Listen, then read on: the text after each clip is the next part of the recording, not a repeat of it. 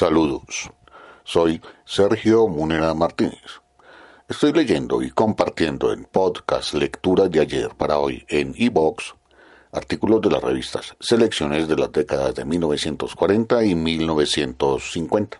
En esta oportunidad de la revista de junio de 1959 les traigo el artículo La muerte aclara un misterio. Conmovedor relato tomado de las memorias de un médico famoso por Axel Monte.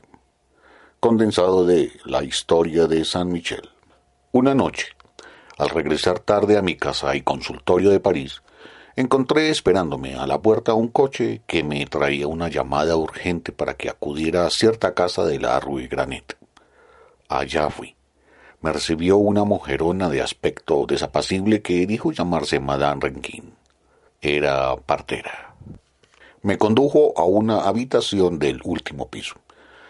Había allí toallas y sábanas manchadas de sangre esparcidas por todas partes. Sobre la cama yacía, más muerta que viva, una joven excepcionalmente bella. Yo no soy especialista en obstetricia, pero después de un rápido examen me puse a atenderla. Todo salió bastante bien y hasta la misma criatura, que estaba a punto de perecer asfixiada, volvió a la vida después de un vigoroso tratamiento de respiración artificial. Se salvaron en una tabla la madre y el hijo. Se me habían agotado absolutamente todos los materiales para contener la hemorragia. Afortunadamente di con una maleta entreabierta llena de finísima ropa interior de mujer que rasgué en pedazos para taponar. Poco después alcancé a ver en el suelo un broche de diamantes que sin duda había caído cuando estuve escarbando la maleta. «Mafoy», exclamó Madame Requin. Con eso me pagaré la cuenta. En el peor de los casos. Una nunca está segura con estas damas extranjeras. Podría antojársele y marcharse tan misteriosamente como vino. Dios sabe de dónde.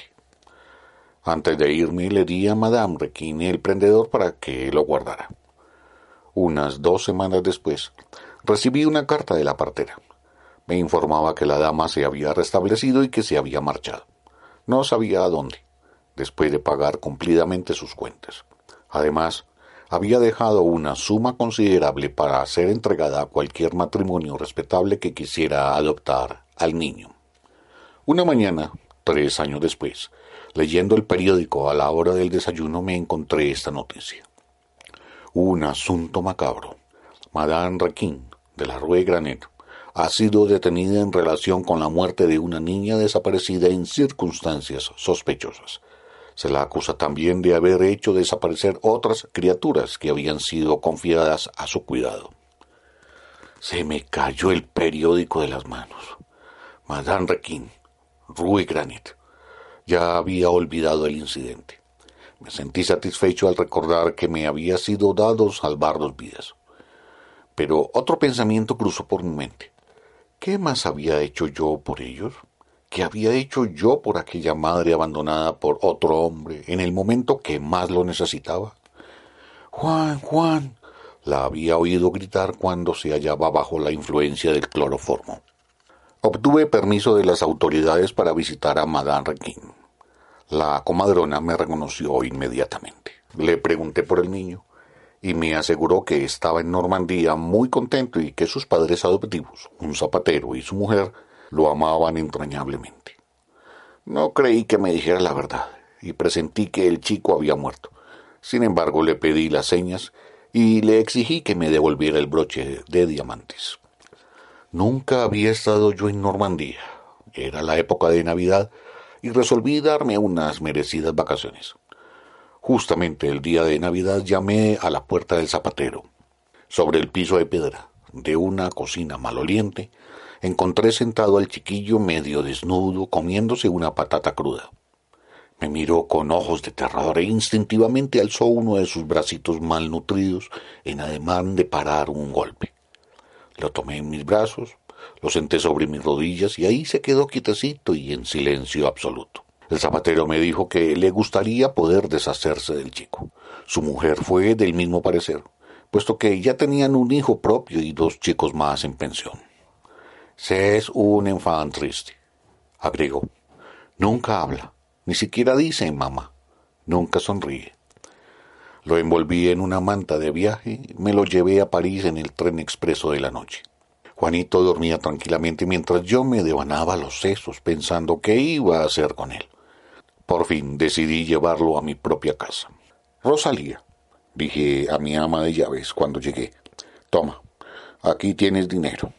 Cómprate un vestido blanco, un par de delantales y cualquier otra cosa que pueda hacerte falta. Tú vas a ser la niñera de este angelito. No había pasado mucho tiempo cuando me llamaron de Londres para una consulta. Aunque no conocía a la que iba a ser mi paciente, había tratado con buen éxito a un pariente suyo, lo cual fue sin duda la causa de que me llamaran. Supe que el coronel, su esposo, se empeñaba en que debía consultar con un especialista en enfermedades nerviosas y, pese a la inexplicable aversión que ella tenía a los médicos, se dispusieron las cosas de modo que yo me sentara a su lado a la mesa, con el objeto de que me pudiera formar al menos una idea del caso. Supe que el marido la adoraba, que vivía rodeada de lujo y comodidades, que tenía una hermosa casa en Grosvenor Square y una de las más refinadas antiguas mansiones campestres de Kent. Pero ella parecía perdida en un constante divagar como en busca de algo. En un tiempo se había interesado por la pintura. Ahora no le interesaba nada. Digo mal, se interesaba por el bienestar de los niños desamparados y daba buenas sumas de dinero para jardines infantiles y orfanatos. A la hora de comer, descubrí que mi paciente era extraordinariamente bella. Me sorprendió también la profunda expresión de tristeza de sus preciosos ojos negros. Había algo así como una total falta de vida en su rostro. Parecía aburrirme mi compañía y no prestó atención a cuanto le dije acerca de la exposición de cuadros de aquel año. En espera de ser más afortunado, le conté que había pasado toda esa tarde en el hospital de niños de Chelsea. Para mí había sido aquello una revelación. No obstante ser asiduo visitante del Hospital des Enfants Troubles de París. Le hablé de los millares de niños abandonados que inundaban las provincias de Francia. Me miró entonces, por primera vez, sin aquella expresión insensible de antes. Cuando volví a casa, Juan pareció contento de verme, pero estaba muy pálido y delgaducho. Dos semanas después me sorprendió encontrar al coronel en mi sala de espera. Díjome que su esposa había venido a París de compras y que le gustaría mucho que yo lo, la acompañara a visitar uno de los hospitales para niños. Convinimos en que vendría a buscarme después de la consulta. La sala de espera estaba aún llena de clientes cuando llegó en su elegante landó. Le mandé a decir con Rosalía que tuviera la bondad de esperarme en el comedor mientras yo terminaba de atender a mis pacientes. Media hora después la encontré con Juan, sentado en sus faldas, muy distraída con los juguetes que el chico le enseñaba.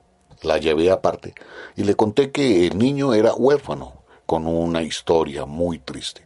Ahora estaba bien, con Rosalía y conmigo, mas yo no estaba seguro de que hubiera olvidado su pasado mientras no lo viera sonreír. Es verdad, comentó tristemente.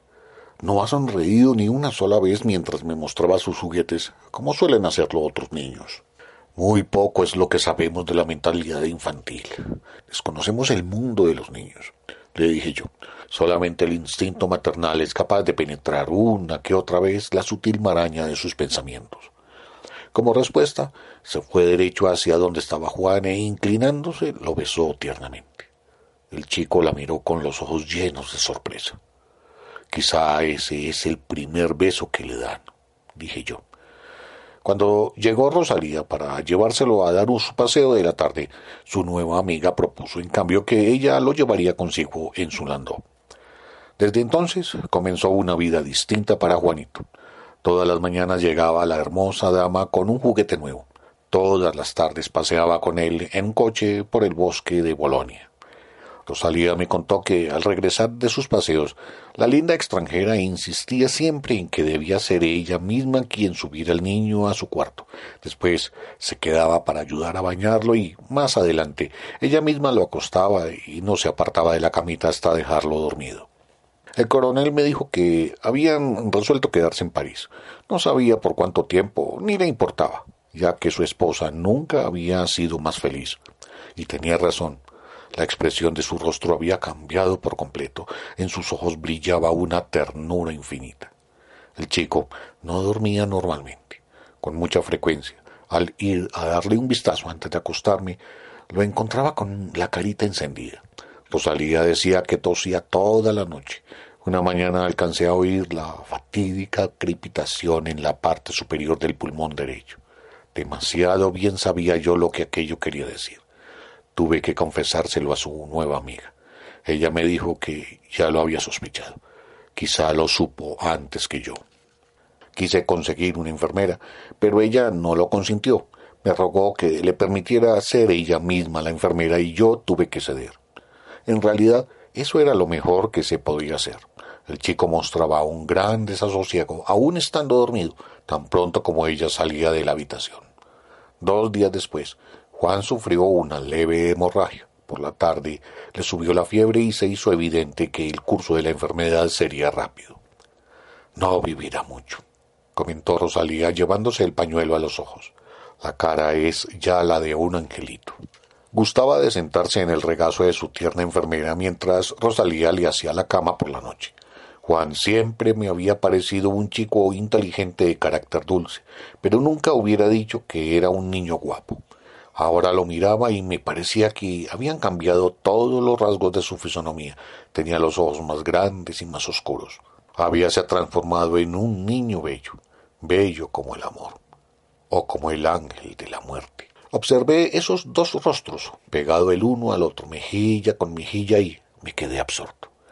¿Podría ser posible que el infinito amor que irradiaba del corazón de esa mujer hacia ese niño moribundo tuviera la virtud de transformar los rasgos de su carita en una vaga imagen de ella?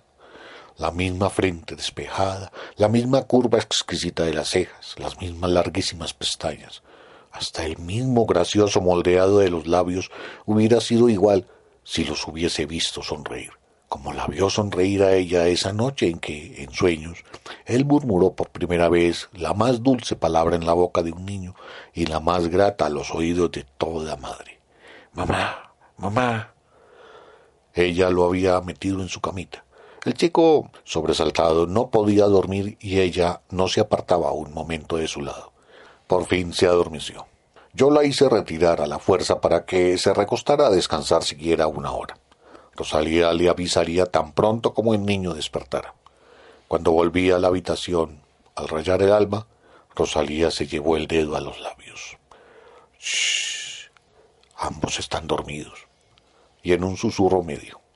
Mírelo. Está soñando. Estaba completamente inmóvil y tranquilo, los labios entreabiertos en una encantadora sonrisa. Le puse la mano sobre el corazón. Estaba muerto. Volví los ojos del rostro del niño sonriente al de la mujer que dormía en la otra cama. Ambos eran exactamente iguales. Por la mañana lo bañó y lo vistió, por última vez. Ni siquiera permitió que Rosalía le ayudara a colocarlo en el ataúd. Cuando cerré la tapa, estalló en sollozos y me dijo que no podía separarse de él ni dejarlo solo en un cementerio extranjero. ¿Por qué separarse de él? Le respondí. ¿Por qué no llevárselo a Inglaterra para tenerlo cerca en el precioso cementerio de su parroquia en Kent? Sonrió a través de las lágrimas. Era la misma sonrisa del chico. ¿Podría hacerlo? ¿Será posible? exclamó casi con alegría. Puede hacerse y se hará. Levanté la tapa y ella le dejó un ramo de violetas junto a la mejilla. No tengo más que ofrecerle. Volvió a sollozar. Me parece que también le gustaría llevarse esto, dije yo, sacando del bolsillo el broche de brillantes y prendiéndolo en la almohada. Perteneció a su madre. No respondió una palabra. Extendió los brazos hacia su hijo y cayó sin sentido. He visto la tumba de Juan. Yace en el pequeño cementerio de una de las más hermosas iglesias parroquiales de Kent. Está cubierta de violetas y villoritas y llena de trinos de mirlos que allí iban a cantar. A su madre no la he vuelto a ver. Más vale así. Bien, acabo de leer y compartir en podcast Lecturas de ayer para hoy en iVox uno de los artículos de la revista Selecciones de junio de 1959.